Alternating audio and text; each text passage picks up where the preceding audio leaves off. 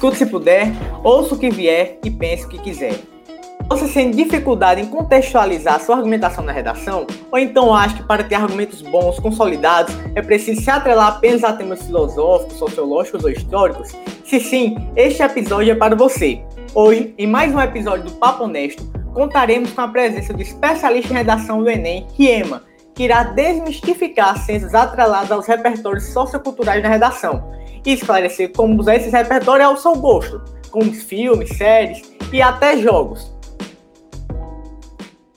Maravilha, muito obrigado pelo convite ao pessoal do Papo Honesto, um prazer estar aqui com vocês. Para começar aqui nosso papo de hoje, vamos começar primeiro perguntando ao nosso especialista qual a competência da redação que leva em conta os repertórios socioculturais. A competência do Enem, que trabalha o repertório sociocultural, é a competência 2. Ela se divide em três cobranças.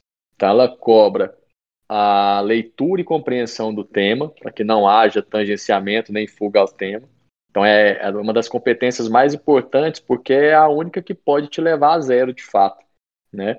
A segunda abordagem é em relação né, ao cumprimento né, dessa abordagem temática dentro dos limites do texto citativo. E, por fim, o que fica mais em evidência na competência 2 é o repertório sociocultural produtivo. Então, competência 2. E essa, essa competência 2 é avaliada sozinha ou ela tem conexão com outras competências da redação do Enem?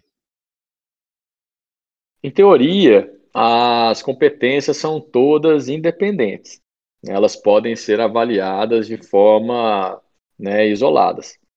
Mas a gente percebe que sempre há né, uma relação entre algumas delas. Né? Então é super interessante ficar atento, por exemplo, à relação que o repertório estabelece com o projeto de texto, que é a competência 3, com a, até mesmo com a proposta de intervenção, né, que é a competência 5. E essas relações, então, elas podem ser feitas de uma maneira assim muito tranquila, mas, né, em teoria, o Enem apresenta essas competências de forma independente.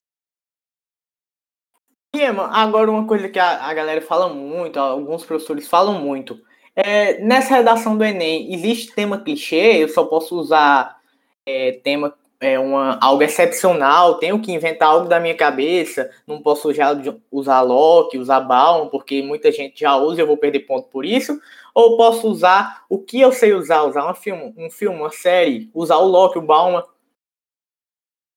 Então, se nós buscarmos aí, Fidel, a redações nota mil, a gente consegue encontrar, por exemplo, exemplos em que há o uso do repertório com a citação do desenho Peppa Pig, por exemplo. Você tem notas máximas, né, uma nota máxima usando o repertório como Peppa Pig. O que, que acontece? O Enem ele não avalia qualidade ou rebuscamento de repertório. Ele avalia se há repertório ou não, ele avalia ainda né, se há vínculo com a tese apresentada.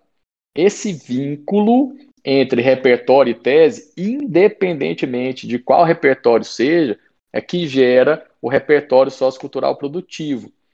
Então, quando eu sempre digo, né, redação é método, eu falo porque se você domina a planilha de correção e entende qual entrega deve ser feita, o tema ele deixa de ser relevante. Não é o tema que vai definir isso, mas muito mais a estrutura textual que você vai adotar para apresentar isso, porque a gente não avalia qualidade, a gente avalia presença e ausência. Então, há repertório, não há repertório, há vínculo, não há vínculo. Não existe uma avaliação de um repertório é, ruim, um repertório mediano, um repertório excelente. Entende? Então, assim, é, é, é muito mito né, acreditar que você tem de usar isso. Uma outra reflexão para a qual eu chamo nessa linha, né, que vem de fala de professores, né, como eu, é o seguinte: você cita Bauman, tá? E aí me fala, Bauman virou clichê porque todo mundo fala, tá? Mas a primeira pergunta é quem é todo mundo? Isso aí só me faz lembrar da minha mãe quando falava, não, você não é todo mundo, né? Então, é, quem que é todo mundo, cara? Pessoas que têm acesso né, a uma formação de qualidade, pessoas que têm acesso a aulas de qualidade, elas representam que percentual da prova do Enem? Entende? Então isso me faz é, assim, refletir um pouco sobre a percepção global da prova, a percepção do ambiente social em que nós estamos inseridos, porque é, vamos lá, pessoas que têm possibilidade de uma formação de tamanha qualidade, elas não podem ser todo mundo. Então essa redação, por mais que pareça comum no núcleo em que nós estamos inseridos, ela se torna um diferencial quando colocada no bolo né, de quem faz a redação aí no Enem. Né? O cenário da pandemia trouxe muitas existências, mas a gente está falando aí de um grupo que sempre variou, de 6 a 9 milhões de pessoas. Então, como é que isso pode ser todo mundo? Né? Isso acaba sendo um mínimo, né? um grupo pequenininho de alunos né, que faz, de candidatos que fazem a prova. Fez sentido isso ou não? Total, Rema, total. E uma coisa que, que muitos ficam com embutidos na sua cabeça é que quando pega um tema às vezes ele vê que é um tema que tem um cunho social muito forte, que é provável, né?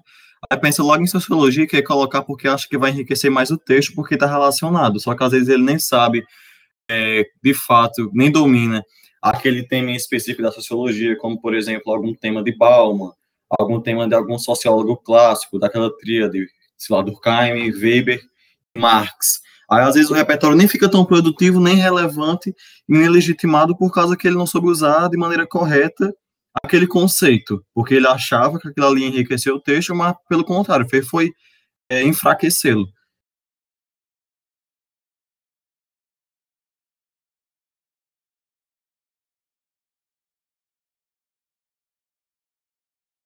Tava apanhando para tirar meu microfone do mudo aqui.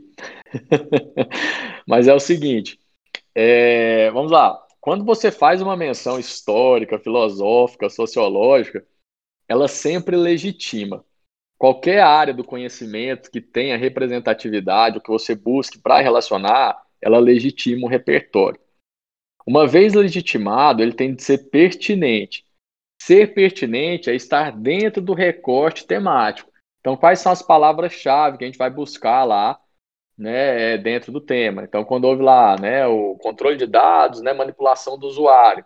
Então, quando você fala, por exemplo, internet, bom, internet está né, tá vinculada a dados, então é pertinente. Tá? Essa é a ideia de pertinência. São os vocábulos que pertencem à mesma área, né, ao mesmo campo semântico do tema apresentado. É, é como, eu, como eu ressaltei né, no, no comentário anterior, que é o seguinte, assim, tem de diminuir a preocupação né, com qual repertório vai surgir. A gente tem que se preocupar mais com a forma de uso, não é o que eu vou usar, mas é como eu vou usar. Porque assim, pode ser o repertório mais simples que for, né, desde que ele esteja vinculado à tese, fez o vínculo, ele se torna produtivo, e aí a nota é máxima. Né, então, realmente, assim, é perder um pouco desse preciosismo ou dessa necessidade de rebuscamento né, que todo mundo coloca aí como sendo importante, porque não é isso que cumpre a planilha. A planilha traz isso de forma muito clara e simples. Tem de haver repertório, tem de haver vínculo entre repertório e tese. Né? Nas aulas eu chamo isso de metáfora social. O que, que é a metáfora? Metáfora é você comparar realidades distintas por meio de pontos em comum. Então você vai comparar realidades distintas por meio de pontos em comum. A interseção, ou seja, né, o ponto em comum entre essas áreas é o que dá o repertório. Ali você tem um repertório sociocultural. Bom, quando você pega esse repertório e vincula a ideia central do seu parágrafo ou do texto, aí ele ficou produtivo. Então, não me interessa se é uma citação filosófica, se é uma escola literária, se é um livro, se é um autor, se é um desenho. Por exemplo, há, há exemplos né, de repertório nota máxima, ou 200 na competência 2, quando o cara cita Batman. Coloca o Batman como justiceiro, né? Aquela, aquela pessoa, aquele né, cidadão que faz justiça com as próprias mãos e fere a honra do Estado, né, porque seria uma obrigação do Estado cumprir com aquele dever. Então, olha que análise interessante. Usou o que Batman? Pode pensar no filme, no desenho e por aí vai. É nessa linha. Então, assim, a simplicidade, na minha percepção, em termos de planilha, ela tem mais valor do que o rebuscamento. Mas, assim, sem dúvida. É tipo menos é mais, né? Eu gosto dessa ideia, ela é muito boa.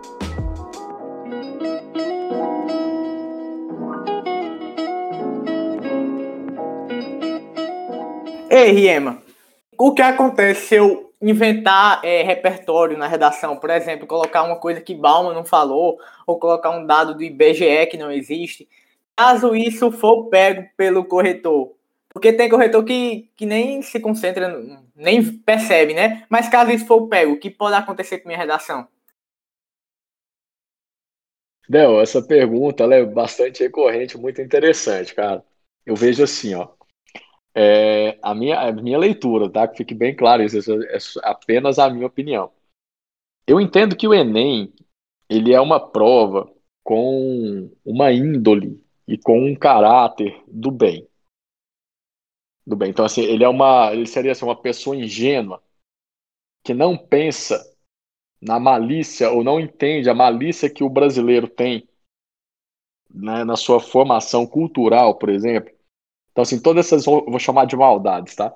Todas essas maldades que a gente pensa como né, é, mentir né, uma fonte, ou criar um dado, ou mentir um dado, vamos usar essa, essa nomenclatura, né? O Enem não olha dessa forma. É como se o Enem olhasse o seguinte: ah, vamos lá, segundo o IBGE, aí você inventa um dado ou põe um dado falso, alguma coisa lá. Aí ele pode até acreditar no dado, mas ele entende que você se equivocou em relação à fonte. Beleza? O que eles verificam de fato é se esse dado, se essa informação, primeiro, é coerente, porque vai que você cria né, um dado totalmente incoerente, incompatível com a realidade. Aí, meu amigo, aí vai ficar incoerente. Isso é punido pela planilha. Agora, se você inventou um dado e esse dado é coerente, entende? Não há mecanismos na planilha que punam um dado mentiroso, por exemplo. O que, que ele vai olhar? Né? O dado está no texto motivador? Não, então não é cópia. Ele vai olhar a fonte. Ah, mas a fonte está errada. A fonte está errada. Cara, vamos lá. A fonte está errada, ele entende que você se equivocou em relação à fonte, mas você fez o quê? Você legitimou. Então ele vai olhar para a legitimação, se há fonte, a legitimidade. Entende? Então essa é a leitura. Em outras palavras, eu não quero validar né, a mentira ou a criação ou a invenção, falar que isso pode, não é bem assim, mas olhando para o comportamento da planilha, é difícil você enquadrar esse, vamos lá, essa mentira como algo que deva ser punido. E aí não é porque o Enem é passível, porque ele não né, se preocupa com a verdade. É muito pelo contrário, é porque ele entende que as pessoas não fariam, né, não teriam um comportamento como esse. Ele espera sempre a melhor entrega, a entrega mais honesta. Então, não foi uma prova pensada né, para toda essa nossa criatividade, vamos dizer assim. Beleza? Mas é isso, cara, é isso. Eu não vejo como punir se você colocou lá, não há na planilha um mecanismo que fala, ó, dado falso. Não existe isso. Uma coisa que, que também eu, eu gostava de fazer e que eu vejo que às vezes as pessoas têm medo é relacionar com outras áreas do conhecimento, outras matérias, outras matérias, tipo assim, às vezes esquecem que dá para você fazer alguma analogia, dá para você o, abusar da sua criatividade, fazendo referência, sei lá, com a química, com a física, com a, com a biologia, Tá entendendo? Com, com a matemática. Às vezes tem temas que você consegue relacionar, só que as pessoas têm medo. Porque não sabem se há um limite, não sabem se há um limite para essas analogias na, na, na redação, nos repertórios socioculturais. Aí eu queria saber, há um limite na, na, na, nos repertórios? Há alguma coisa que não pode falar, que, que não é permitido, que não vai legitimar seu texto, quando você for referir a algum repertório? A única coisa que não pode é desrespeito aos direitos humanos. Qualquer outra analogia, ela é uma exigência da planilha. Então, assim, isso é um receio muito mais nosso em termos de crença, de valores, né? Porque, mas é o seguinte, ó, vamos pensar aqui, nós vamos fazer o Enem. Você teria coragem de usar Peppa Pig no seu repertório? Entende? É mais ou menos isso, cara. É, então, assim, caramba, Peppa Pig, meu. É, eu nem deixo meus meninos ver a Peppa Pig, eu acho a Peppa muito sem educação. Né? Acho que ela mais educa do que educa. Mas, veja, é... caramba, qual o problema de usar Peppa Pig? Entendeu? Não há problema algum. Não é o repertório, é como você utiliza e a reflexão que você coloca em cima dele e se essa reflexão se vincula à ideia central que está sendo desenvolvida. Então é muito mais um medo nosso do que uma cobrança mesmo que vai ser feita no Enem. Por exemplo, quando você vai escrever, você teria coragem de abreviar uma palavra no Enem? Você vai escrever um texto você vai abreviar. Por exemplo, vai abreviar a palavra química.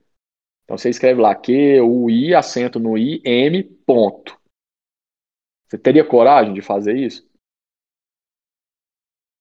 É essa leitura. E pode ser feito. Não há punição para isso.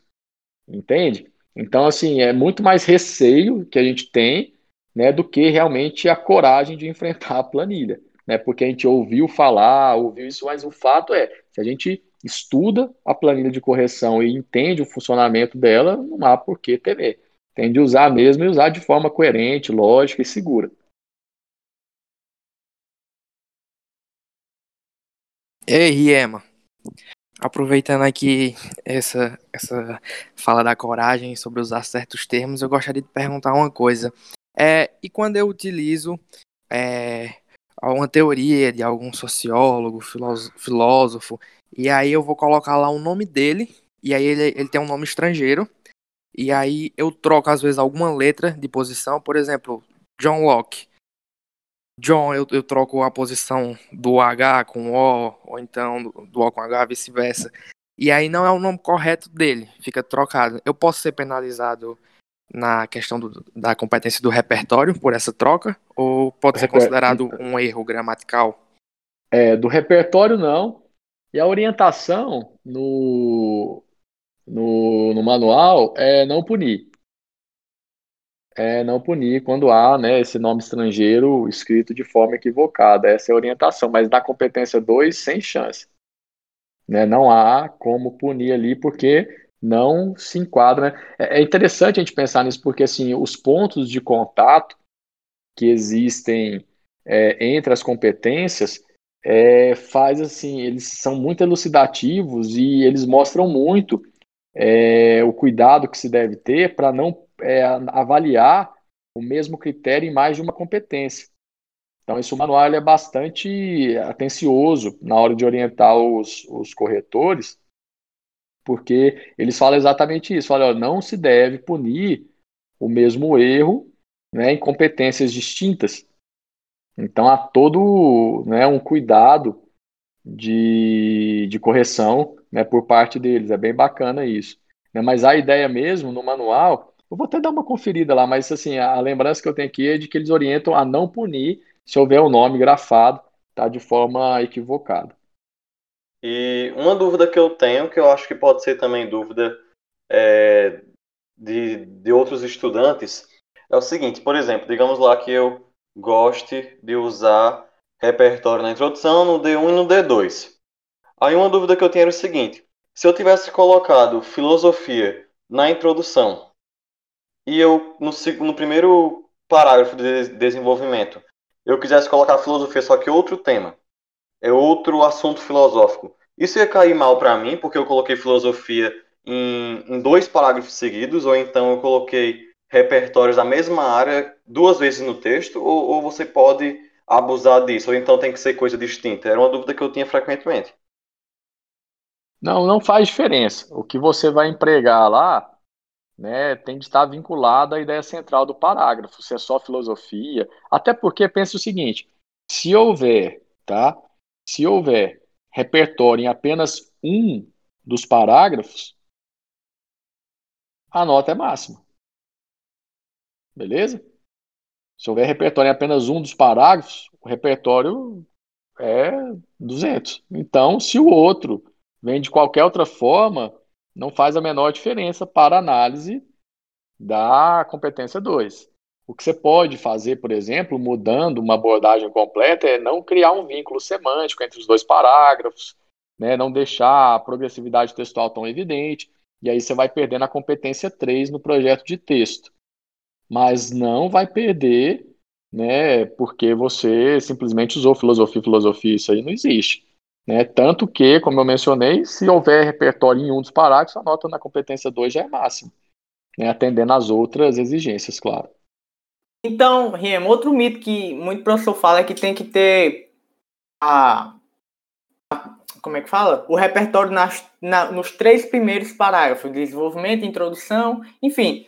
tem que ter isso mesmo, ou como o senhor aí falou, só basta ter em um bem elaborado, produtivo, legitimado, pertinente, e já vai os 200? Exatamente, basta que haja em um. Não precisa haver em todos. Né? Basta que haja em um.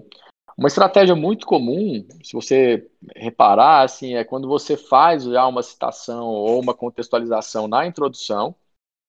É muito comum, por exemplo, com a Constituição Federal, e depois resgata isso no desenvolvimento.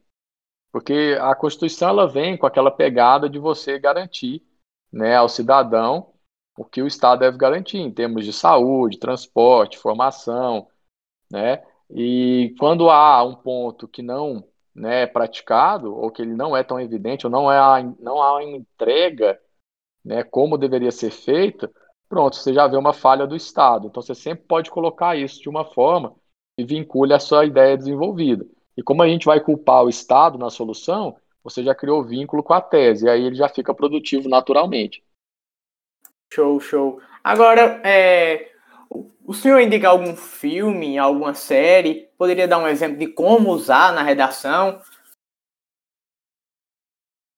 Assim, a, o que mais me chama a atenção em termos de repertório, né, e que eu acho que é bastante, assim, eu entendo que é muito, muito válido mesmo, é, é a questão de você conseguir perceber qual é o ponto em comum que existe entre a tese que você escolheu desenvolver e o repertório que você pretende usar.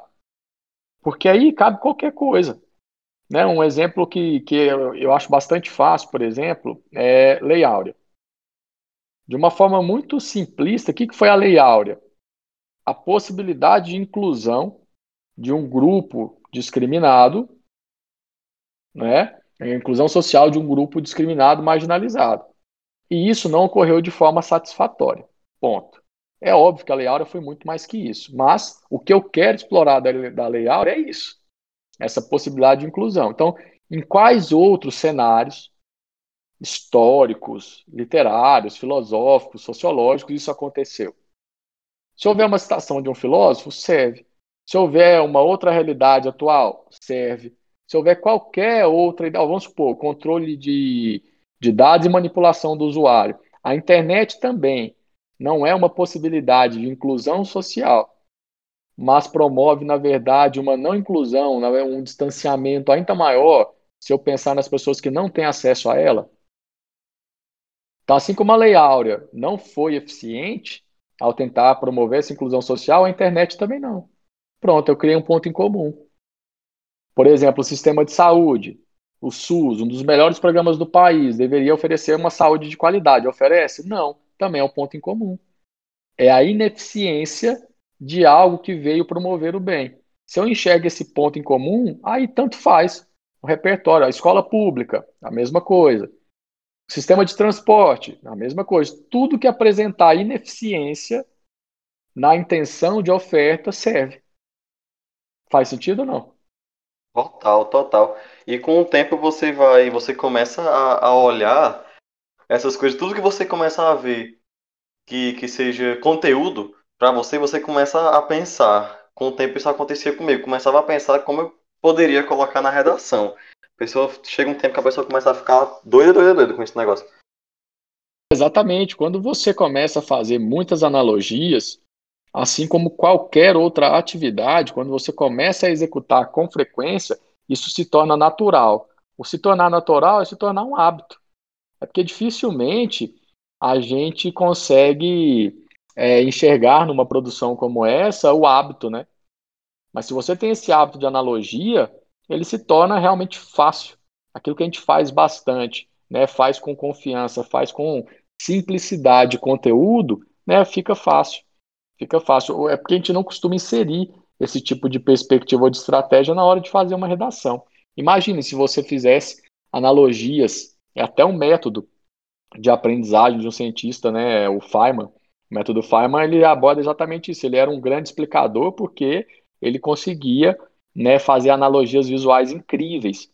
Então, se você consegue ou traz isso para a sua percepção né, de vida, de ensino e aprendizagem, cara, você faz isso de forma natural, fácil e rápida. E aí o repertório tanto faz. Mas ele falou essa em relação aos hábitos, e eu queria só uma recomendação aqui, principalmente para os ouvintes. É, qual o hábito que, que você acha que é mais importante para quem quer melhorar na redação? Para quem quer de fato alavancar suas notas e que está travado assim? Porque sempre tem alguma coisa que os professores de redação é, recomendam para que a pessoa faça diariamente no cotidiano e que ajuda muito para a sua redação. O senhor tem algum assim que, que característico? Eu vejo dois caminhos que são extremamente necessários para a gente avançar né, seguro na produção da redação, que é a verdade e a vontade. Tá? A primeira verdade é você tem de ser honesto com a sua entrega intelectual. Então, acho que a honestidade intelectual é o primeiro passo. É o que eu realmente sei, o que eu realmente não sei, né? E eu enfrento os meus resultados, então enfrentar os próprios resultados, né? Eu tenho um método, eu tenho foco na planilha de correção, eu treino, eu erro, eu corrijo. Então, assim, você tem de se enfrentar, é, não ter medo de escrever, escreve, entregue o que você tem. Porque, assim, a, a percepção que eu tenho como professor, né, e como mentor, já acompanhando há muitos anos, né, alunos, é, é uma insegurança e um medo de querer fazer uma entrega perfeita sem saber onde você está naquele momento da sua entrega. Então, a primeira coisa que você tem de fazer é entregar. Faça a sua entrega e enfrente o seu resultado. Ó, eu tô, estou entregando isso. Hoje a minha entrega é essa. Escreve com o que você tem, com o que você aprendeu, independentemente do que venha. Feito isso, foco na planilha e começa a corrigir o que não está cumprindo o que é pedido. Ponto final. Essa é a melhor maneira de você realmente aumentar a sua nota. É você reconhecer né, em que fase da sua jornada você está, quais são as suas necessidades e colocar um objetivo, uma meta, aonde você quer chegar. E com isso é focar na planilha, jogar as regras do jogo, né, treinar, errar e corrigir. Segue em frente. Né, não tem como dar errado assim. Uma coisa que, que tinha me ajudado muito quando eu estava estudando para Enem era ler muita, muita, muita redação nota mil e comparar com redação que não era mil. Poderia ser tipo assim, um 900, um 920, um 880, porque com o tempo a pessoa começa a perceber um padrão, depois de analisar muita redação, começa a perceber um padrão de, de mudança entre essas redações que não chegaram ao mil, mas chegaram perto e para quem chegou no mil. Beleza que o mil no Enem, de fato, é uma loteria, né? Só que, de todo jeito, para ter chegado no mil, é, você tinha que ter feito uma redação excepcional. Isso, isso é uma técnica que a gente chama de técnica de espelhamento. Você aprende né, por semelhança. Você começa a ver tanto aquela estrutura, porque se você analisar as redações nota mil, vocês vão ver que ela, elas têm o mesmo padrão. O mesmo padrão. Né? Então, assim, o que muda é uma ou outra estrutura, mas o padrão é idêntico. Idêntico. Né? É muito comum você pegar o parágrafo de desenvolvimento com o tópico frasal no primeiro período, o repertório no segundo período, a análise do repertório, que é a reflexão, o pensamento crítico, né? já fazendo o vínculo do repertório com a tese e a conclusão, que no, no, normalmente é uma consequência ou um efeito né, daquela problemática. E aí você já vinculou com a tese, você relacionou né, tema, tese e repertório, já ficou produtivo e dá progressividade textual, porque você já abre caminho para a proposta de intervenção lá na conclusão, evidenciando o projeto de texto. Ou seja, né, tem toda uma estrutura, todo um método por trás de uma entrega que garante cumprimento da planilha. Simples assim, é isso.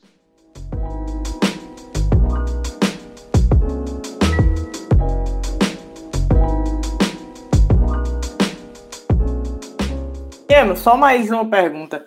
É, nesse mundo que a gente tá agora, principalmente agora na pandemia, a pessoa manda muita redação para a plataforma e tudo, e acaba recebendo algumas correções que não seguem a planilha, né?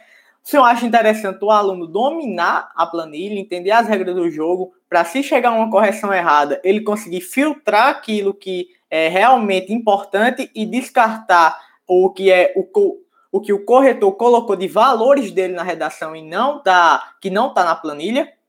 Interessante o aluno conhecer para poder filtrar. Temos isso, né, Fidel? Direto. Nós vivemos isso. É, então, o que que acontece? É, é difícil julgar, né? Mas o fato é, vamos lá, eu vou para um jogo, né? E ir para o jogo sem conhecer as regras do jogo, né? Pense bem, eu tô indo como a nota mil, é a loteria. Tô indo para ver o que que dá.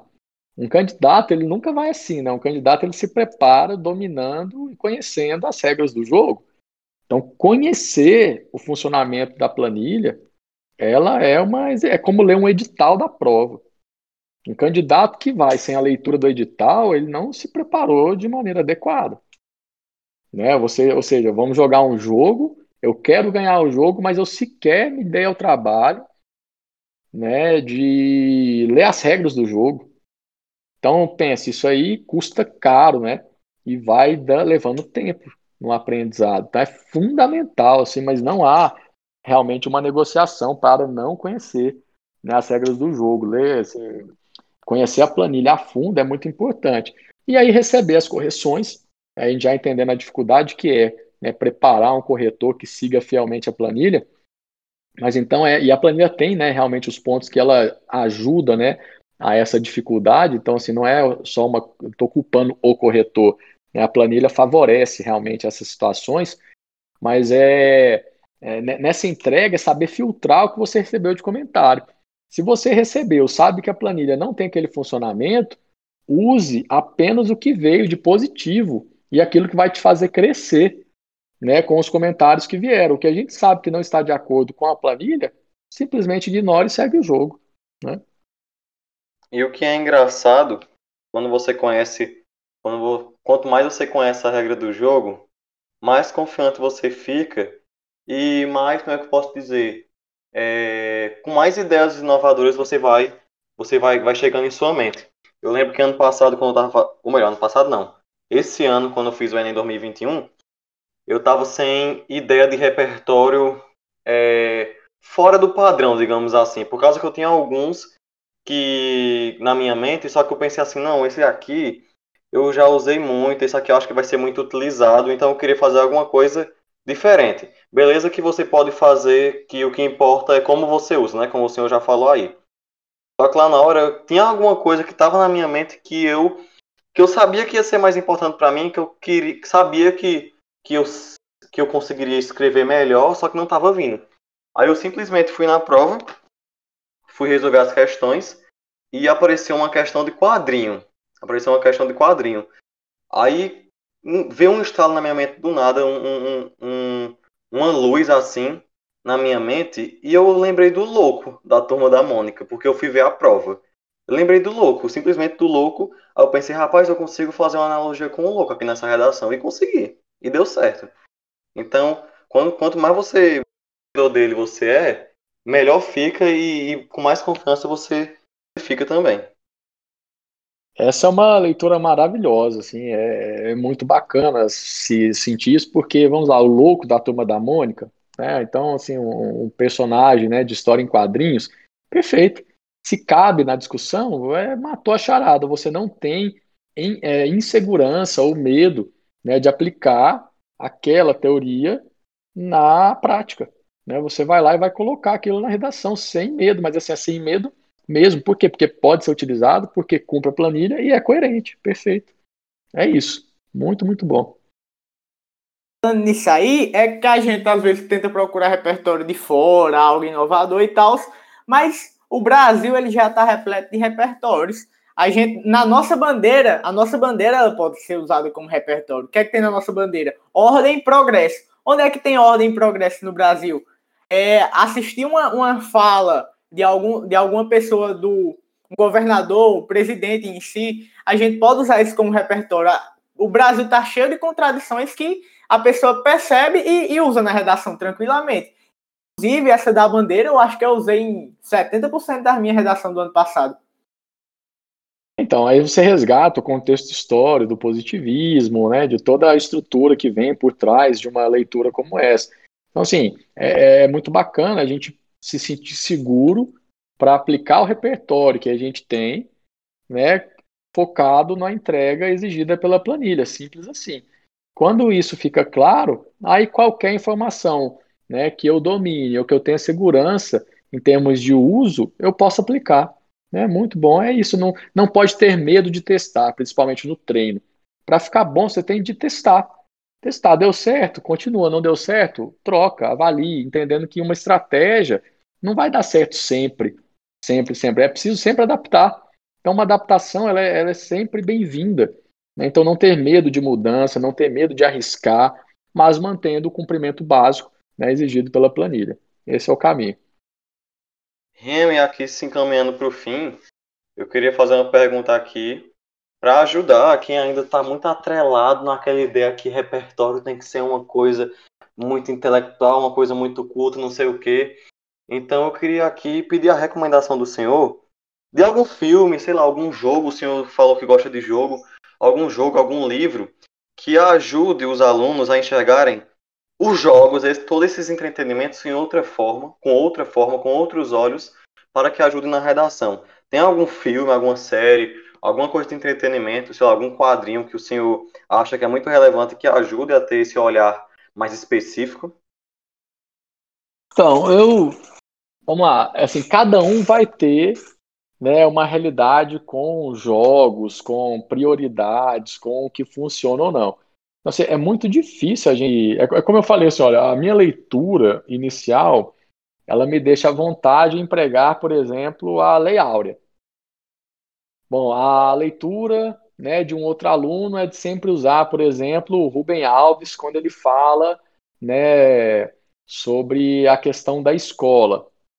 Então, a escola poder promover voos ou né, o enjaulamento, engaloamento, engaloamento da, de animais, por exemplo.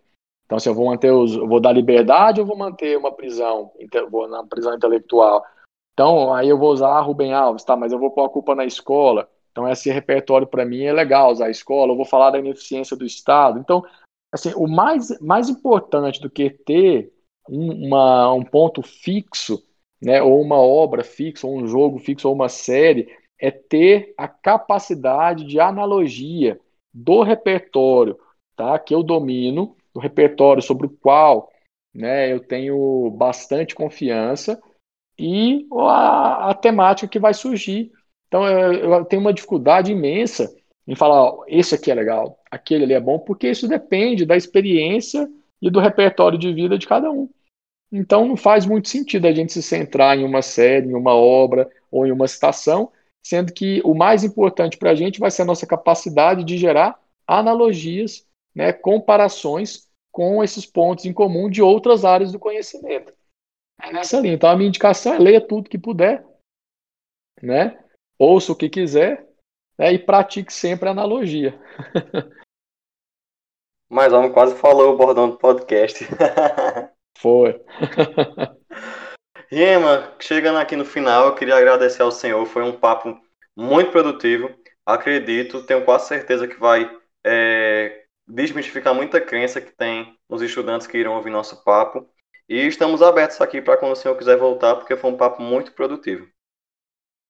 Bacana, agradeço o convite. Né? É um prazer poder contribuir com esse projeto maravilhoso de vocês e que muitas pessoas realmente possam ouvir e se beneficiar né, de informações de qualidade, que possam se motivar a buscar de fato né, a verdade sobre a prova, sobre o funcionamento da, da redação, né, porque isso realmente pode promover né, uma mudança social né, em vários, vários cenários né, na vida de muitas pessoas. Então, sempre que a gente puder levar o bem, né, com otimismo, com alegria, com verdade, né, é sempre muito bom. Tá? Me coloco sempre à disposição. Parabéns pela iniciativa e muito obrigado pelo convite.